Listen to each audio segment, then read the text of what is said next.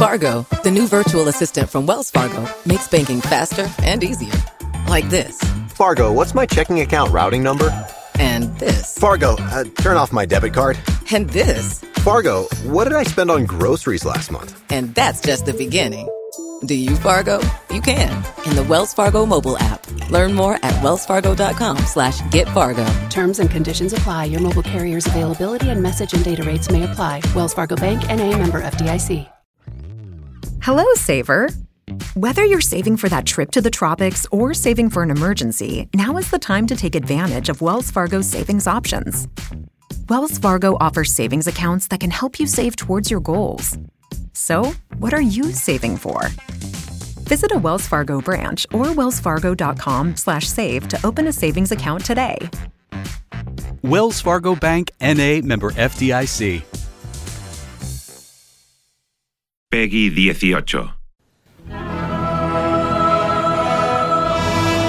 Detroit Become Human.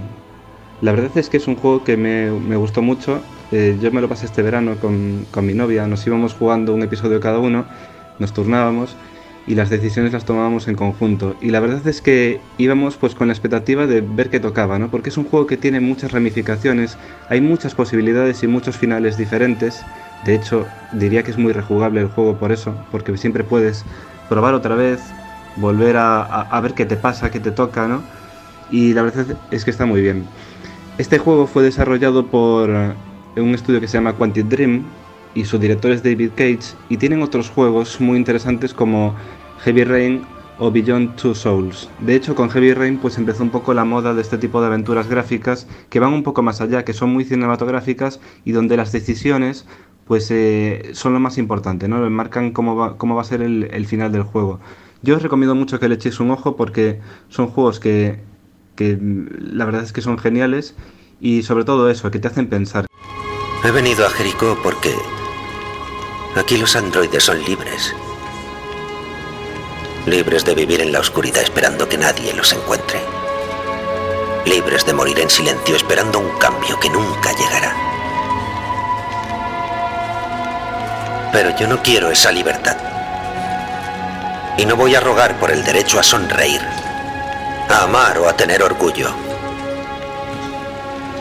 Hay algo dentro de mí que sabe que soy más de lo que ellos dicen.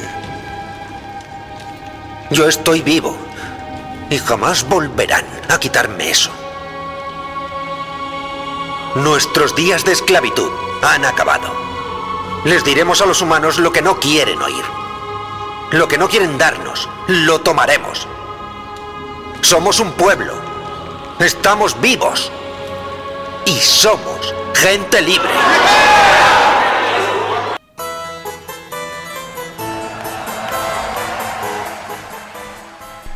Buenos días, cafeteras y cafeteros. La resistencia, la aventura gráfica, tiene una enorme variedad de versiones eh, y de géneros o subgéneros a mí el, el, que me interesa en este caso describir es el drama interactivo, que es su desarrollo más humanizado. En la medida que el desarrollo de la historia, el avance en la historia, el arco narrativo, depende de las decisiones de las jugadoras y jugadores. Lo que ocurre es que nos enfrentamos a dilemas éticos que tenemos que resolver por su medio. Bien, pues al hilo del debate que surgió esta semana precisamente sobre el mundo de los videojuegos, que ha suscitado tantos comentarios con Pepe Romero, seguimos en, esta, en este intento de tratar de comprender mejor el fenómeno y para eso hoy hemos pedido ayuda a un experto, a un profesor, a un investigador que estudia el fenómeno de los videojuegos. Está en, en la Tecnocampus de la Pompeu Fabra. Víctor Navarro, muy buenos días. Muy buenos días, ¿qué tal? Bueno, te agradezco mucho que, que, nos eches una mano, Víctor, porque en estos días estoy muy sumergido en Detroit Become Human.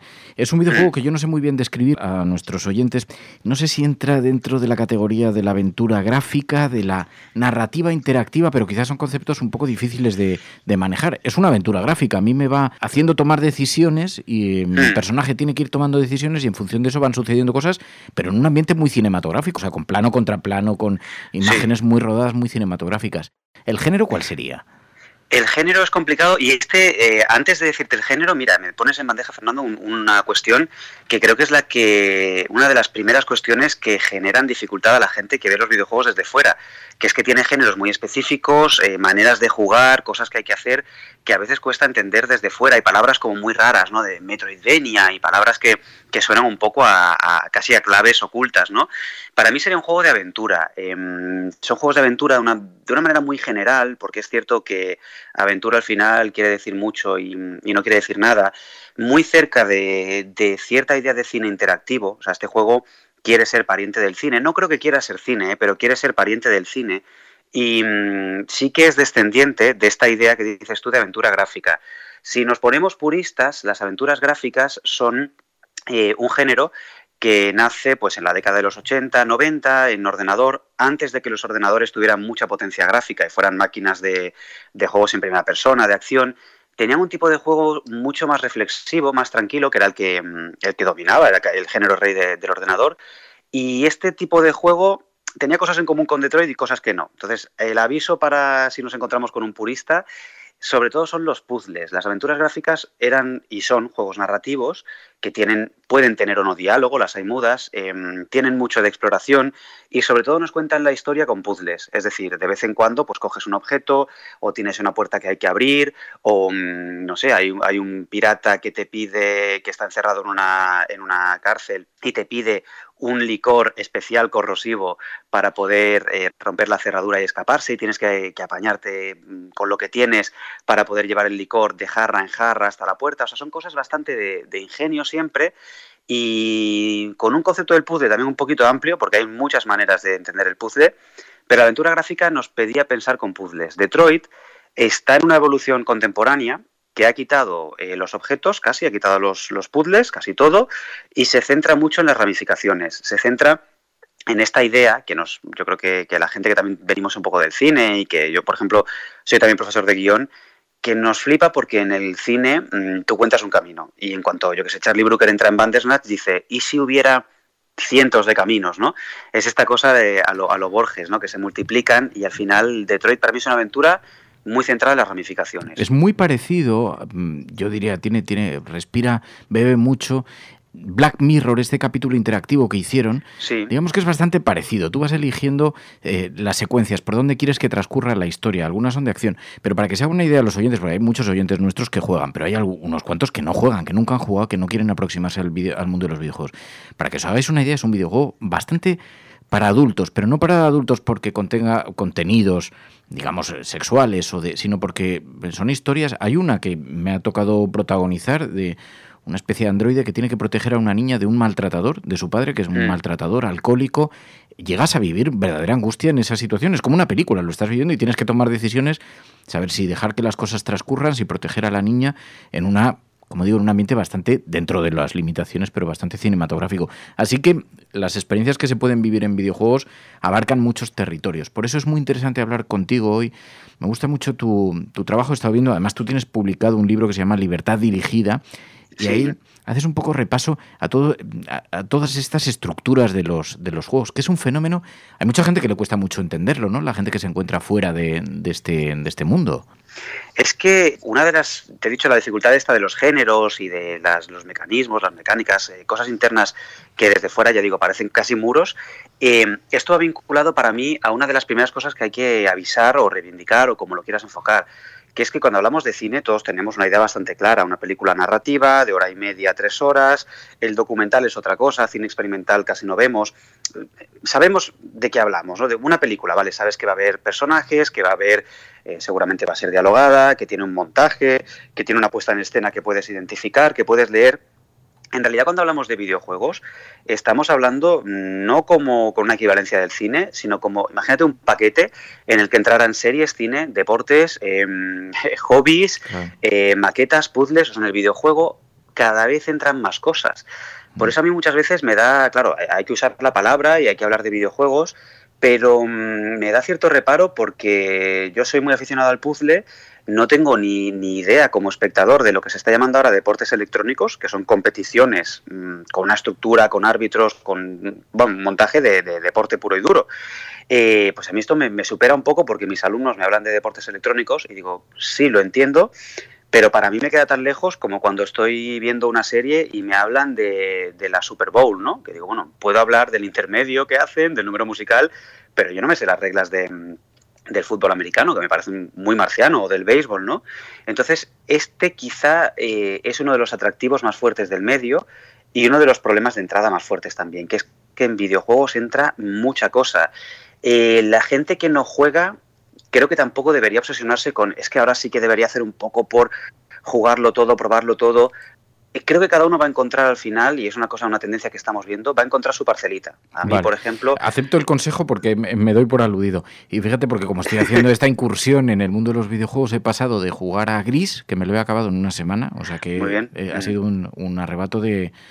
Y, y después a, a Detroit Become Human, que yo creo que es un poco, porque claro, yo veo los, los videojuegos un poco más violentos o que manejan Mm. ciertas dinámicas de peleas o de guerras o de batallas, me parece menos atractivo. Y sin embargo, este tipo de aventura, de movimiento, no sé, de narrativa interactiva, me parece que es bastante interesante. ¿Hay muchos de este estilo, como Detroit? Sí, sí, sí, sí, sí. Ya digo, es que hay toda una tendencia. De hecho, yo te puedo confesar que yo estoy en los videojuegos por las aventuras gráficas eh, mayormente, porque me cautivaron de pequeño, nunca, nunca lo he abandonado.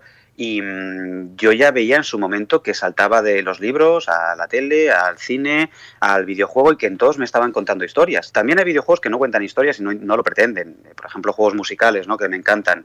Pero juegos narrativos ha habido siempre. Eh, incluso te diría que, con el tiempo eh, se han hecho más espectaculares, más comerciales, pero también han perdido un poco la mm, cierta pátina literaria, no sé cómo decirlo un poco más, suave, pero un carácter literario que había al principio, porque hubo unos primeros juegos que, mm, que no tenían gráficos y era todo texto escrito, que era la, la aventura textual, conversacional.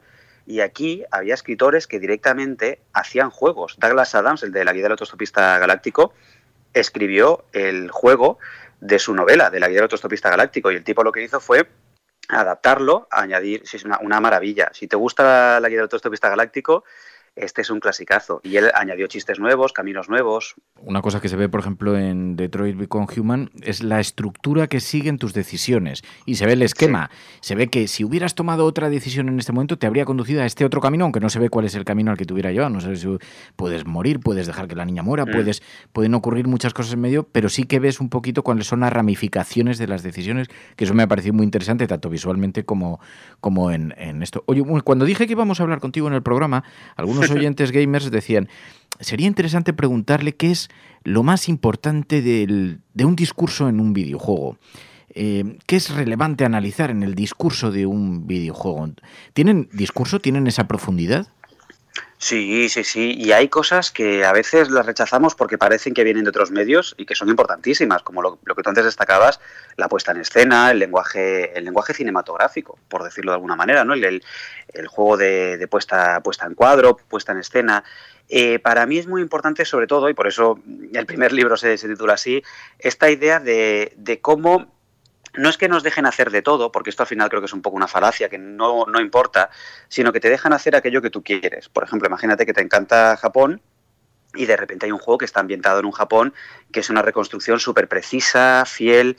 A ti ya todo lo demás te va a dar igual, porque estás paseando. Yo soy un apasionado de Japón y mm, eh, lo, jugué hace poco a un juego de, mm, que está ambientado en Okinawa, de la saga Yakuza, y decía, es que estoy reconociendo calles de Naja que, que me encantan y mira, ahora no puedo ir con la pandemia, pero estoy recorriendo Naja, ¿no? Y me contaban una historia potente, eh, me atrapaban. Y al final hay una cosa que, que es la que tiene el juego y la ficción en general, que es esta cosa de dejarte absorber por, por mundos, por actividades. Mm. No es tan diferente en ese sentido, ¿eh? Te trasladan a, a auténticos universos. Oye, ¿y ¿cómo se hace? Porque tú eres profesor, eres investigador. ¿Cómo se hace algo académico de esto? ¿Cómo se convierte esto en algo académico? Porque he visto yo, por ejemplo, en Libertad Dirigida, es un libro que tienes publicado, hablas de la gramática, del análisis, del diseño de videojuegos, Mm. de una cierta complejidad, pero ¿cuál es la disciplina? ¿Qué es lo que investigas? Pues es que en realidad el videojuego lo estudian muchísimas disciplinas y, y, al final nos encontramos gente muy rara, cada uno de uno de psicología, otro de informática, y lo que tenemos en común es el objeto, es decir, que hablamos de videojuegos. Yo vengo en concreto de, comunicación, de lo que en inglés se llama Media Studies, eh, de estudios de comunicación. Y mm, mi, eh, mi, enfoque eh, es muy de humanidades. Yo ya te digo, soy muy de las historias, de los discursos, soy bastante clasicorro, una cosa que sorprende a la gente que ve que estoy en el videojuego. Pero si tú en realidad tienes más libros que juegos en casa, y, te, sí, sí, pero es que es compatible porque nada viene a relevar nada. Y con esta perspectiva de humanidades, a mí en concreto me gusta mucho fijarme en esto, en las estructuras de las historias, de los juegos, en cuestiones de representaciones. A mí me acaban de invitar, me han invitado a un congreso en, en Brasil que es de comunicación, de, de estudios de, de, medios, y me han dicho, oye, es que este año nos centramos en política. ¿Tienes algo político? Digo, sí, porque estamos investigando un conjunto de juegos que representan, incluso son autobiográficos, la experiencia de, de los refugiados. Hay un chico que es un refugiado sirio que está en Alemania y en vez de contar su vida con un vídeo en YouTube, ha hecho un videojuego, sale él en vídeo, tú luego lo controlas a él y él te va hablando, te va contando una maravilla. Se llama Path Out, como camino de salida. Hey guys, it's Abdullah. I used to be an average kid. You know, going to school, listening to some music, and of course, playing some video games. Well, lots of video games. Everything changed in Syria when the war started. My home had become a war zone. I wasn't a gamer anymore, but a refugee. And this is the story of my escape.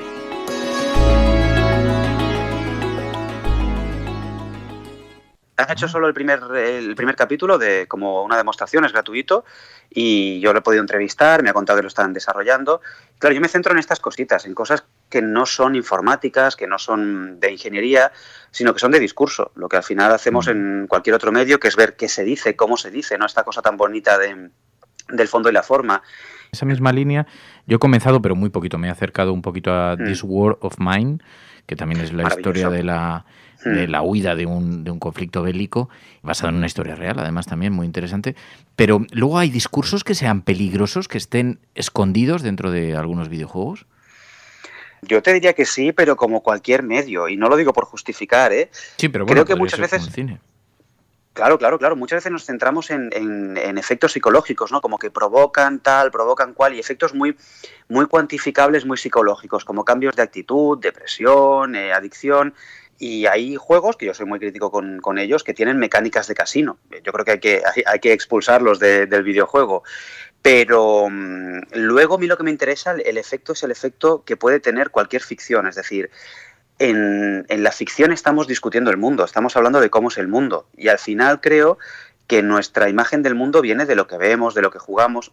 No es que no es aquella teoría hipodérmica de que nos inyectan como una jeringuilla una opinión y ya está, sino que al final el diálogo que tenemos con la vida eh, lo tienes en el juego, en el cine, en las series y en el juego con herramientas propias del juego, pero no es muy diferente, insisto, a cómo se puede representar el, el mundo en una película, en un libro. Y sí que hay juegos que a mí, por ejemplo, soy muy, me gusta la acción, no te negaré que, me gusta de vez en cuando, me gusta el cine, me gusta el videojuego, pero los videojuegos que son bélicos, con armas reales y conflictos bélicos reales, a mí, ¿qué quieres que te diga? Me, me, incomodan bastante, porque al final creo que para un americano es un catálogo de venta de armas casi. Total, sí. Quizá mm. a lo mejor esos tiene más sentido que, que, alejemos a los niños, a los más pequeños, de algún tipo de videojuegos así, porque efectivamente no es lo mismo un adulto que un niño que conozca todo el catálogo de armas. Claro. Yo cuando vi que mi hijo se sabía el nombre del AK, no sé cuántos, decidí que no era buen momento para seguir jugando al Fortnite. Sí. Pero bueno, tú piensas que él en el Fortnite, entrando ya en cuestiones de discurso, ¿eh? ¿eh? Fortnite me han preguntado mucho por él, yo no lo juego mucho, la verdad, pero fíjate que tu hijo seguramente lo está viendo como un ajedrez. Para él la granada no es una granada real, para él los tiros no son jugadas de ajedrez eh, y, y, Fortnite no te habla del ejército americano. Entonces hay pequeñas diferencias de matiz sí.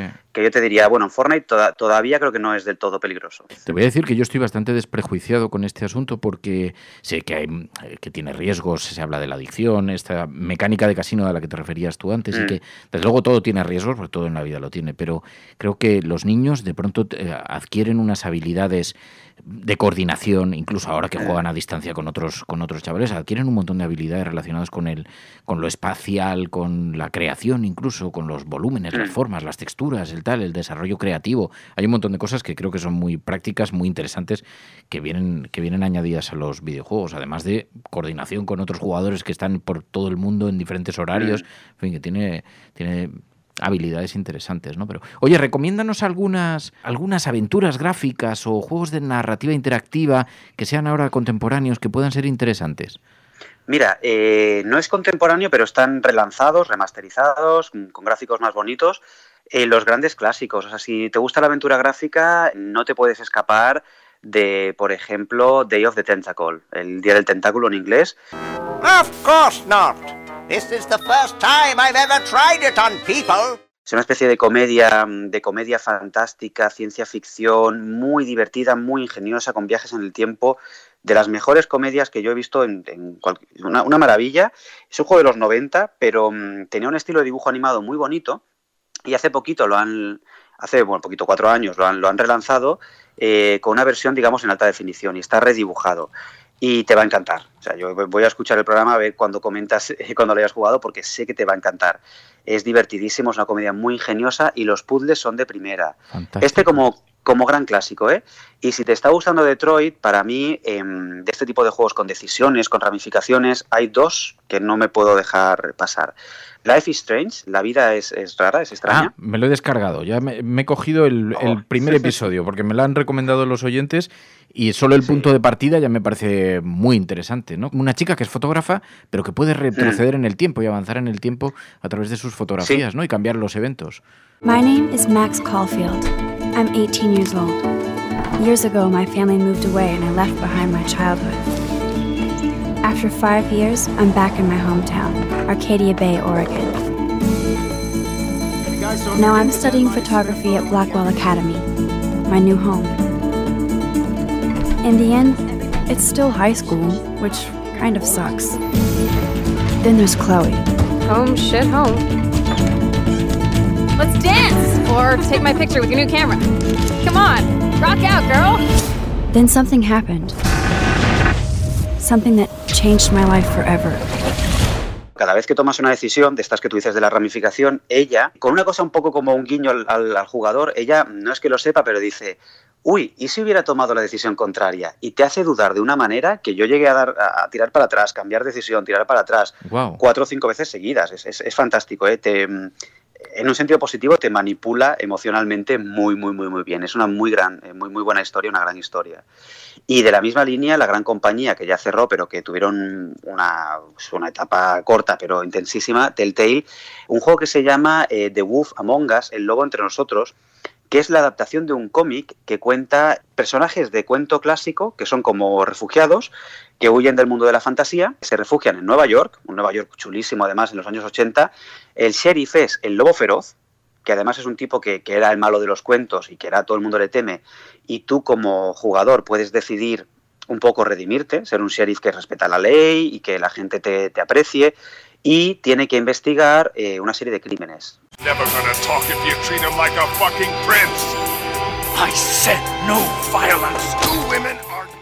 Eh, Ah, imagínate tiene una como estética, si- estoy viendo, muy de dibujo animado, también muy de cómic. Sí, sí, es para adultos porque tiene, tiene cuestiones violentas. Ya digo, ma- más, como tú decías antes, ¿no? Más adulto por los temas, que es para que te hagas una idea, como un Seven en el mundo de los cuentos, que, mm, que porque realmente sea muy escabroso o haya cosas de, de- de sexo, pero sí que son temas muy adultos. O sea, este no lo podrían jugar menores, pero es una historia muy bien contada, muy bien hilada y la estética es muy, muy chula. Ah, pues mira, me lo, me lo apunto también en la lista de deseados.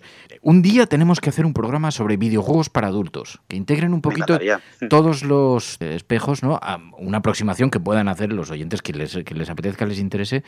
Que obviamente no es, no es para todo el mundo, ni a todo el mundo le parecerá atractivo y habrá quien tenga un montón de prejuicios, pero un día lo tendríamos que hablar y te llamo. Cuando tú quieras. Pues Víctor Navarro, te agradezco muchísimo los consejos, tomo nota y, y tu conocimiento, tu sabiduría, profesor investigador, te lo agradezco un montón y hablaremos más a menudo. Gracias, Víctor. Muchas gracias a ti, a tu disposición.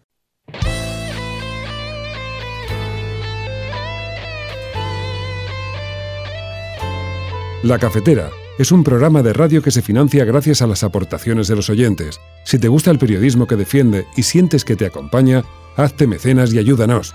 Infórmate en radiocable.com barra mecenas.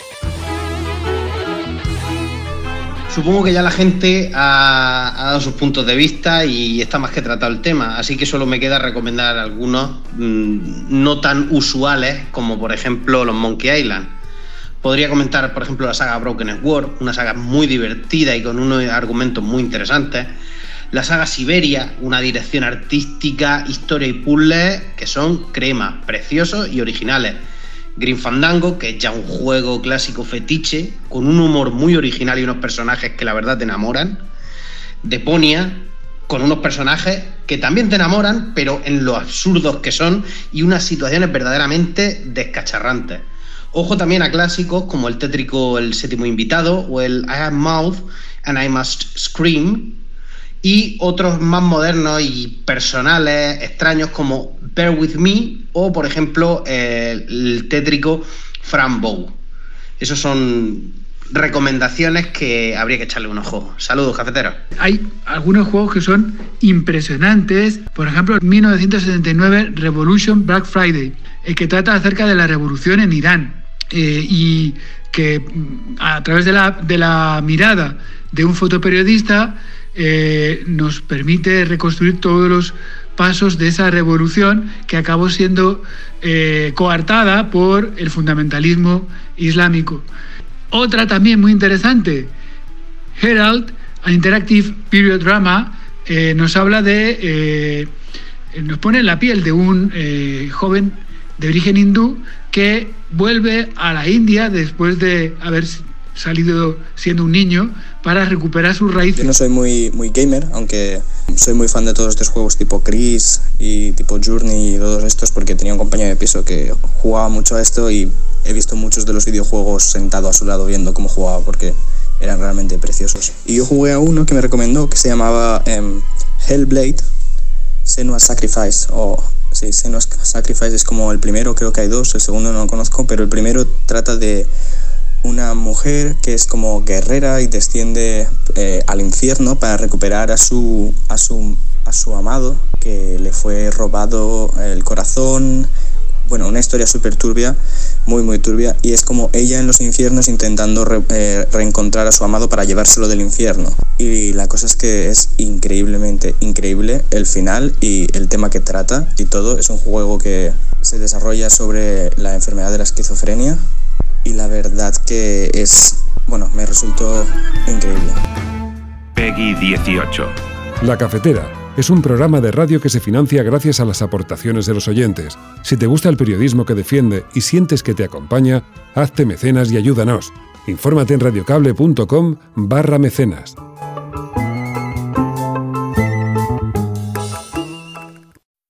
Fargo, the new virtual assistant from Wells Fargo, makes banking faster and easier. Like this. Fargo, what's my checking account routing number? And this. Fargo, uh, turn off my debit card. And this. Fargo, what did I spend on groceries last month? And that's just the beginning.